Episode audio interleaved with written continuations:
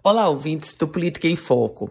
Amanhã, quarta-feira, começa o período para as convenções. Mas a data de quarta-feira de amanhã também reserva uma outra definição, referente ao partido União Brasil.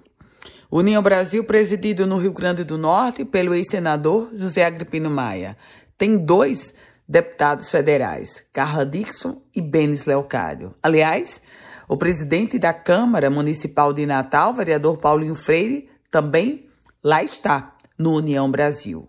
E é nesse contexto de um partido com densidade eleitoral, com tempo de rádio e televisão, que União Brasil vai ter uma reunião decisiva amanhã para informar ou para definir, afinal, para onde vai a legenda no estado do Rio Grande do Norte.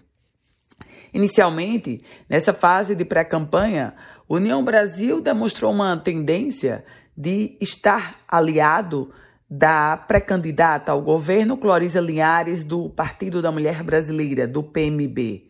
Mas hoje a própria Clorisa já praticamente descarta que vai receber o apoio do União Brasil.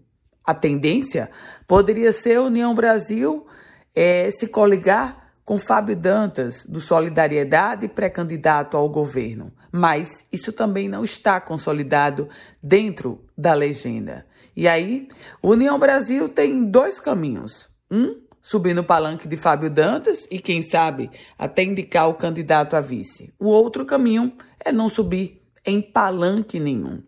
A possibilidade de lançar um pré-candidato ao governo do estado a essa altura do campeonato e da corrida é praticamente nula.